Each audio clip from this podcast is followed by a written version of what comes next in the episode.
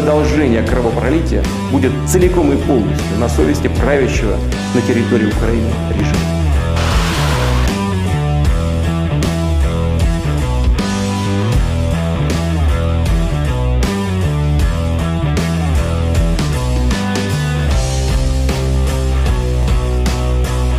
Are you, are, are you, if I could follow up, sir, are you urging China to help isolate Russia? Are you urging China to help isolate Russia?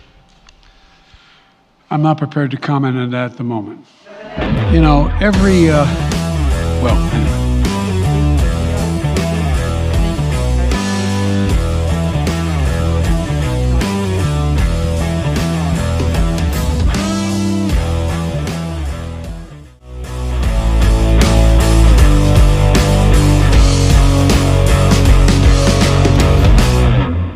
Hola amigo Pulpín, bienvenido al programa. Soy Raúl, como siempre. Antes de empezar, dale clic a ese botón, golpea la campanita, recuerda que estás aquí bajo tu propio riesgo y que puedes acompañarnos también en patreon.com barra Raúl como siempre o en nuestro podcast en Spotify. Sí. Ah, quería agradecer a la gente de Patreon, sus aportes hacen posible que mi mujer no me bote de la casa todos los días por estar haciendo este programa en, las mañanas y en las noches.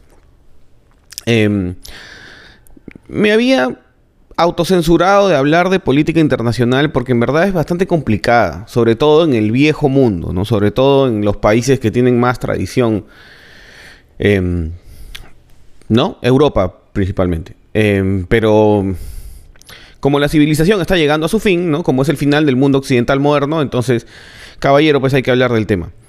¿Y por qué empecé el video con los camioneros de Canadá y, y después pasé a Ucrania y Rusia, porque aun cuando parezcan fenómenos desconexos, no lo son, ¿ya? Es como les digo, los síntomas de que se está acabando la modernidad. Va llegando al fin la era moderna, ¿ya?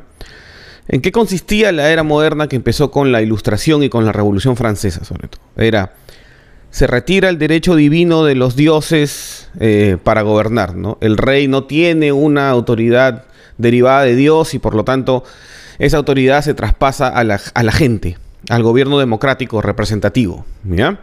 Y prima la razón. La razón toma el lugar de Dios, ¿no? Dice Nietzsche, este, Dios ha muerto, ¿no? Se refiere a que la razón lo ha matado, ¿no? O sea, lo ha reemplazado en realidad.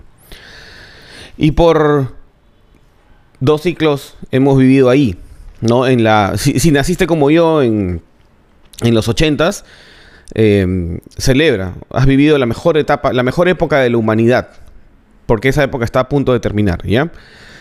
¿Por qué? Porque el posmodernismo, posmodernismo, que cree que la realidad es una construcción sociolingüística, que es como si fuera una alucinación compartida, eh, ha determinado, mediante los estudios filosóficos, que son, ojo, no son tonterías, ¿ah? es, es un pensamiento bien este, estructurado, que, que el hombre no puede acceder a nada que sea trascendente, ¿ya? O sea, eh, no puedes acceder a, a, algo numenológico. Si no puedes acceder a algo numenológico, no puede haber moral absoluta. Y si no hay moral absoluta, lo único real es aquello que sientes. Y todas las relaciones están definidas en términos de poder, como dice Foucault. ¿Ya? Eh, Jean-François Lyotard, no sé si Jean-François Lyotard decía que ya habían terminado, ya había terminado la época de las grandes narrativas, ¿no? De las grandes metanarrativas. La gran metanarrativa occidental es la tradición judio-cristiana y la otra gran narrativa occidental es el comunismo, es la anti la antinarrativa, ¿ya? Lyotard decía, no, ya acabó esa época, ya acabaron las épocas de las grandes narrativas, lo que viene son, es una época hiperromántica, hiperromántica en el sentido que lo real es aquello que siento. Si lo real es aquello que siento, entonces el otro no tiene derecho a decirme qué cosa es lo objetivo, porque todo es una creencia. Y eso se ha visto manifestado en el tema, por ejemplo, del COVID, de la inmunidad contra el COVID, que hay quienes creen y quienes no creen. Y ahora se manifiesta también eh, en el otro lado del mundo con la invasión de, de Ucrania. ¿Cómo funciona esto? Si estás en Canadá y el gobierno super progre canadiense, porque el gobierno Canadá es super progre, te impone restricciones, resulta que la clase trabajadora, o sea, lo que vendría a ser el proletariado canadiense, se alza contra su gobierno. ¿Mm? Y dice, no, no me puedes imponer restricciones porque yo creo que la realidad es esta. ¿Ya? No importan los datos objetivos, nada. Yo creo que la realidad es esta. Por lo tanto, protesto, por lo tanto, em, bloqueo las carreteras, por lo tanto, que puede estar bien o mal, no estoy haciendo un juicio de valor, pero como ellos creen una cosa, se mueven bajo, ese, bajo esa creencia. Lo mismo sucede en, en Rusia. Putin cuando llegó al gobierno, una de las primeras cosas que hizo fue votar a todas las ONGs de su país. ¿Por qué? Porque las ONGs le impedían controlar el relato. Putin es un capo en el tema de relatos, símbolos. Ha logrado unificar la idea nacionalista de la Rusia presoviética desde, desde la... O sea, la mm, historia de Rusia, del reino de los Aires, identificarla con él. Entonces, de alguna forma, él es como el nuevo zar de Rusia.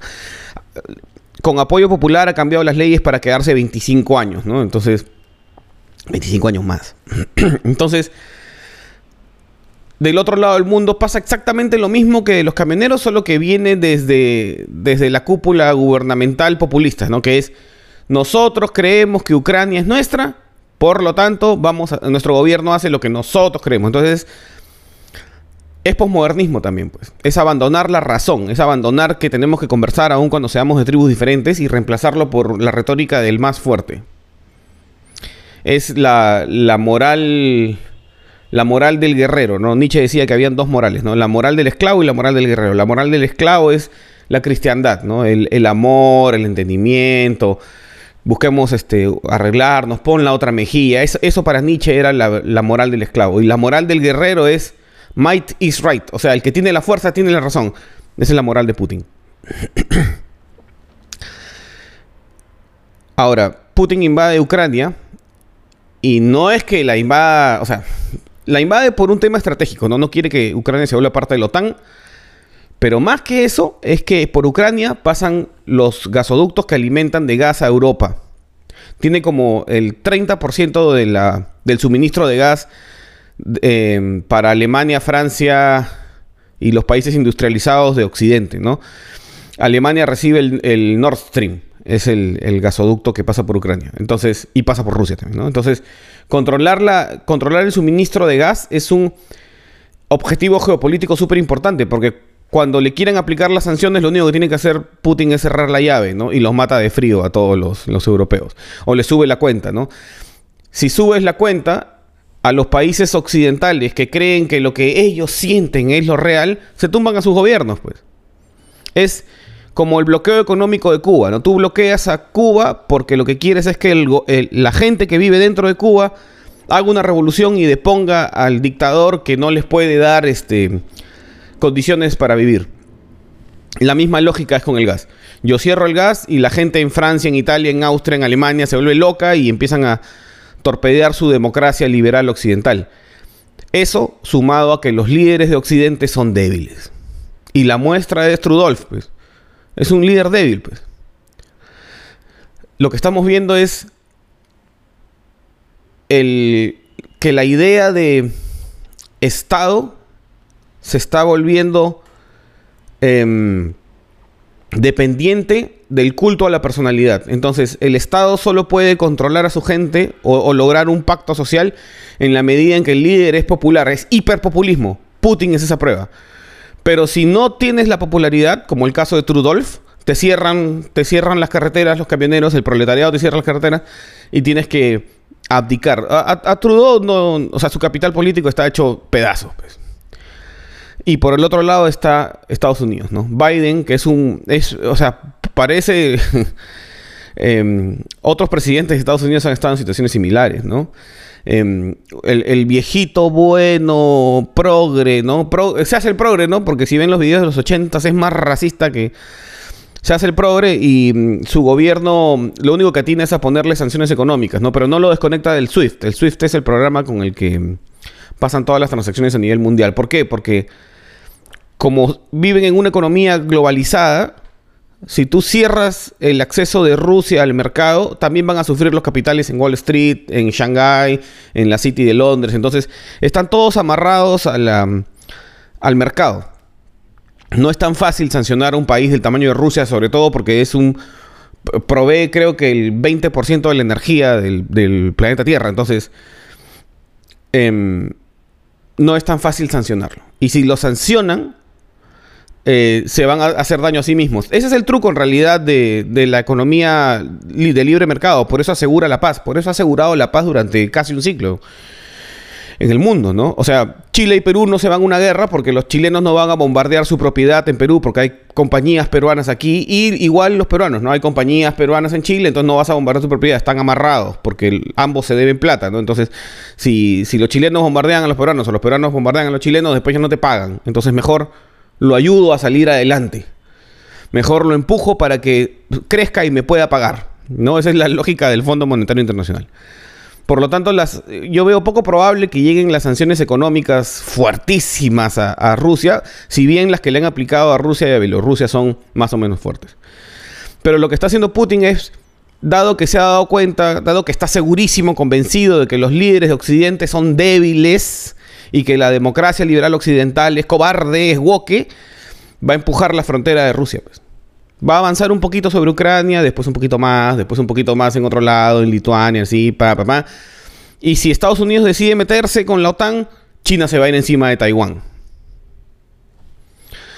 No defienden a... O sea, si Estados Unidos no defiende a Ucrania, lo que le está diciendo a China es, como Taiwán no es de la OTAN, no lo voy a defender tampoco. Entonces, se prepara un escenario para que China avance sobre Taiwán que se muere de ganas. ¿Por qué? Porque Taiwán históricamente era chino, pues. El Kuomintang, que era el, partido de derecha eh, republicana eh, chino, huyó de la China continental y se metió en Taiwán y, independizaron la isla. La isla Formosa. Entonces, este... Es, es un mundo posmoderno, pues el mundo posmoderno se parece más al siglo, al, siglo XX, mucho más. Porque lo que impera es este los sentimientos. Entonces, si controlas la televisión como la controla Putin, si controlas este internet como controla China, si controlas la narrativa y el pueblo te quiere, estás listo para hacerle la guerra a quien quieras, ¿no? ¿Qué cosa está deteniendo más o menos? ¿Qué, ¿Qué, cosa sí le puede hacer daño Putin los propios rusos?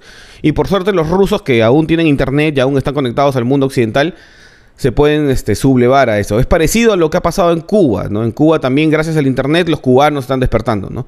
La tecnología los está ayudando más o menos a que no les cuenten este, la historia mm, sazonada, ¿no? Pero...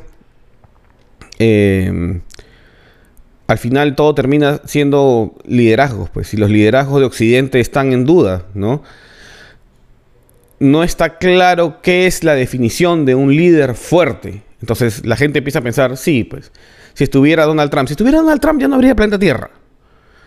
Un líder fuerte tiene que ser un líder con autoridad, un líder que se plante fuerte decididamente y que responda a las cosas éticas y que las pueda explicar, no como el viejito que dice, bueno, y se abraza de su folder, muerto de miedo, lo que no sabe que tendrá que hacer, porque no, y se imaginan tomar esa decisión. Eh, ¿Se imaginan tomar la decisión del presidente de Ucrania? Si yo fuera el presidente de Ucrania me hubiera rendido, en serio, hubiera cedido la mitad de mi país. ¿Por qué? Porque bajo mi ética personal yo no puedo permitir que un ejército gigantesco arrase mi país y mate a todos mis ciudadanos. Pero al presidente ucraniano parece más importante, parece para él más importante desatar un conflicto Oriente-Occidente para salvar él su poder. Zelensky no es ningún santo, ¿ah? Ucrania tiene un problema, está dividido entre dos tribus, pues. Dos tribus con territorios este, definidos, o sea, es un país plurinacional. Entonces, ese pedazo plurinacional de origen étnico ruso se quiere juntar con Rusia, pues. Y el otro, que es de origen ucraniano, quiere ser la Ucrania independiente. El problema es bastante más complejo, pero hay rasgos de los que podemos aprender, como por ejemplo el país plurinacional, el líder populista, el líder débil, el proletariado o la clase media trabajadora que se mueve contra un gobierno represivo, ¿no? La prensa controlada, Putin tiene toda la prensa controlada, recontra controlada, ¿no? Eh, es, es como leer un capítulo viejo de, del, siglo XIX, XX, ¿no? pero con la tecnología del siglo XXI. Y eso, eso es realmente eh, preocupante. Pero si llega a eso, no tenemos nada, nada de qué.